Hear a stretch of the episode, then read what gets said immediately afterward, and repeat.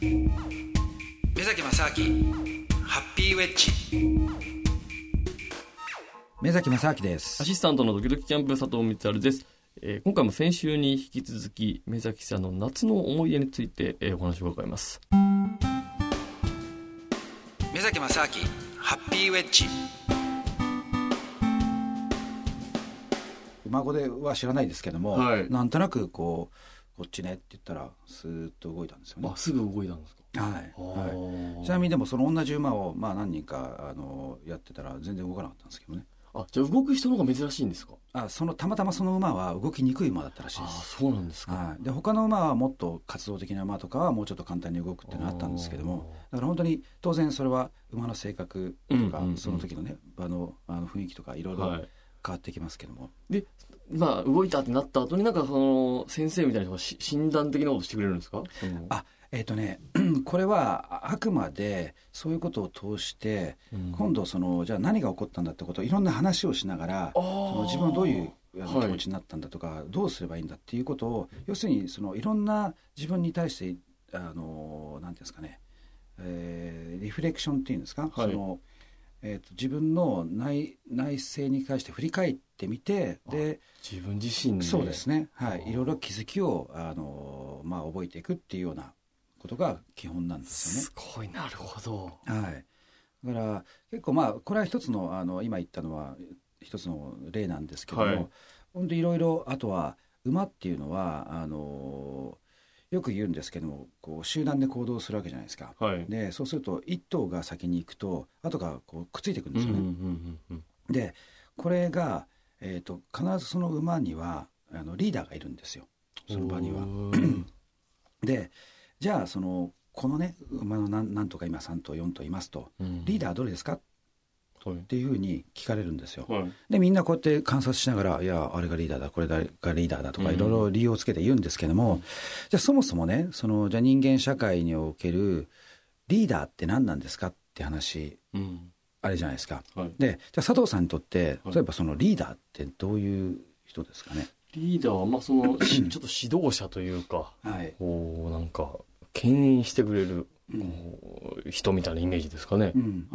まさしくそう。ですよね。はい。はい。うん、ででもあとその一般的にねじゃあ素晴らしいリーダーとかはい。そのなんていうんですか規範となるリーダーって言ったらどういう人になると思います？もう真面目で、うん。もうなんていうかすごい清廉潔白もうすごく清潔でうん。でみんなから好かれてうん。すごく優しい人みたいなイメージですかね。佐藤さんみたいですね。あこれは褒めてもらいましたね。僕も馬動かせるかもしれないですね。そうですね。は いええありがとうございます。いやなるほどね今なかなか面白いと思ったんですこれも多分人によって全然そのリーダーとはどうあるかって違うと思うんですけども、で僕は多分勝手に一般的にねどういう人かどどういう人がリーダーと思ってるかっていうと、はいなんかカリスマ的でとか、すごいいこうあの推進力があってとかっていうのがなんかすごいリーダーっていうのを思われてるんじゃないかなと思ったんですよ。ででもじゃあ馬の中でリーダーって何,、何かっていうと実はその場によって全然そのリーダーが変わるんですよ。え？状況が変わるとそのリーダーが変わっていくと。ええいつも同じ一頭がってことじゃないんですよ。はい、その3頭4頭だったりとか同じ馬でもはい。場違う場所に行ったら結局変わるっていう。だからその時によって一番その最適なあのものがリーダーになっていくってことなんですよね。なんか人間より馬の方が効率良さそうですね。なんか。そうですねまあ効率というか結はい局その、生生物として生きているそのベースがやっぱ違うんですよ。でなぜかというと馬ってあの基本的にはその捕食される動物ですよねはい。あの草食ですから、だんから基本的にその馬が何かを追ってって動物を追っていって食べるってことはしないわけですよ。はい。だからその肉食の動物から常にその脅威を得ていてでどうやったらその危険から身を守るかってことを考えてるわけですよね。んだから彼らからするとそれは逃げるとかその身を危険を感じたらとにかくどうやったら自分たちをうんその全体を守れるかっていうようなことが一番のその最大まあ優先順位になるわけですよ。はい。ただ他の例えばじゃあ虎とかライオンとかねうんその捕食する動物っていうのはまた全然違うわけですよね。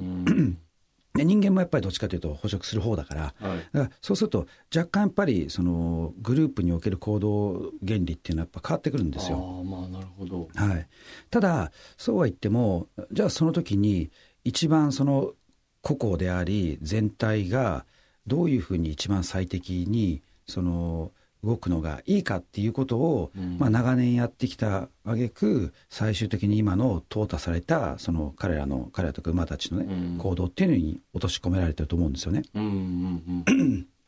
だからそういうことでやっぱりその馬なりにそのじゃあ彼らの中でリーダーなんだっていうことをねいろいろ考えることがあるわけなんですけども、はい。でもこれってよく考えてみたらあれ人間もでもあんまり変わってないんじゃないかなとつまり人間もねじゃあリーダーって言ったらそういった一定の人っていうことよりもうん何らかの集団を統率して、はいはいはい。でどっかの方向性に持っていく人じゃないですか。はい、そうですね。でそうするとやり方って別にその先頭を切って走っていくタイプがいたりとか、後ろからこう、ね、支えていく人がいたりとか、うんなんとなく真ん中にいてみんなと一緒に行くとかやっぱりそれもその人のタイプだったりとか、うんあとその場だったりとかその目標が何かによってやっぱ変わるべきですよ。はい。そうすると必ずしも同じリーダーがいつもいいかっていうとそうでもないですよねそうで。すね。そうですね。うん、だからそういった実はそのリーダーっていうことでさえも臨機応変に変わっていくんだみたいな話をねだからそれ馬を通じてああそうなんだ。とかっていうのが分かるとかね。すごいですね。はい馬でそういうものが学べるっていうのは、うんそれは日本ではそういう研究っていうか、やられてはないんですか、いやだからそれをね今度日本でちょっとやろうかと思ってるんですよ。ああそういう話になってくるんですね。話だったんですよ。ええはい、まあたまたまなんですけどすも。ごい。はいはい。ええそれはどっかなんか大学とかの研究室みたいなところで？えっ、とそういうところでまあ提携をするかもしくははいまあちょっと細々とねあの馬のやっぱりすごく詳しい人たちがうんあの身近にいるんでそういう人たちと一緒にあとそのホースセラピーっていうまあいろんなあの障害者の人たちはいはいが馬を使ってやっぱりそのセラピーとしてねうんやってる活動それは結構日本にもあるんですけども、はい。まあ、そういう人たちと提携しながらそのリーダーシップみたいなことをね研修していくと面白いんじゃないかなっていう。すごいその動物そして馬でそのねリーダーシップとか、その行動のこととかを学ぶっていうのはなんか不思議な感覚ですけど。そうですね。あとまあ癒しもあるから。セラピーっていうのはやっぱ動物、うん。ね、ドッグセラピーとかはねよく聞きますけど、馬でもあるんですね。そうですね。なんかやっぱり馬ってこう心が落ち着くというか、はい、プラスやっぱり最初に言ったその人間のやっぱり気持ちとかその時の感情っていうのはものすごい敏感に反応してくれるから、だから本当になんかね馬がついてこないって言ったらあじゃあ自分なんかおかしいんじゃないかなってちゃんとこう分かるっていうね。ああその鏡ですよねそうですそうだから。ですそうです。さあお話はつきませんがこの続きはまた来週です